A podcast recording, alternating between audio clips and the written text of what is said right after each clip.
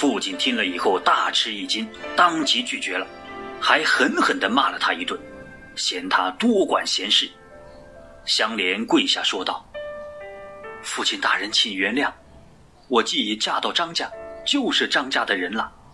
为了张家的兴隆，这件事也是我应该做的。”父亲见他情真意切，便委婉地说道：“你还是去问问你妹妹吧。”毕竟对方是一个七十多岁的老人，如果他能同意，我就不再说什么了。父亲心想着香霞必定不会同意，于是便推脱给香霞。没想到，香霞自幼对姐姐十分崇拜，对她的话更是言听计从。经过姐姐的劝说，她竟然同意了。父亲再来阻拦之时，香霞早已下定决心，还口口声声地说永不后悔。和妹妹说定以后，香莲回到家里，将此事详细的说给公公听。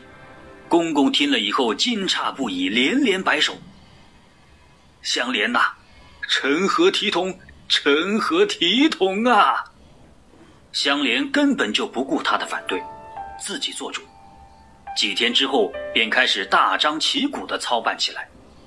当新娘子坐着花轿，吹吹打打来到自家门口之时，公公没有办法，这才穿上新郎的衣服，将新娘子接进家门，拜了天地，正式结为夫妻。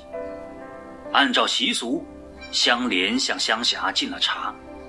虽然妹妹成了自己的婆婆，可是私底下。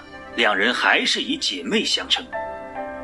香霞嫁来以后，生活过得非常幸福，公公对她很好，姐妹二人同住一个院子，有了什么事情，也都会相互照应。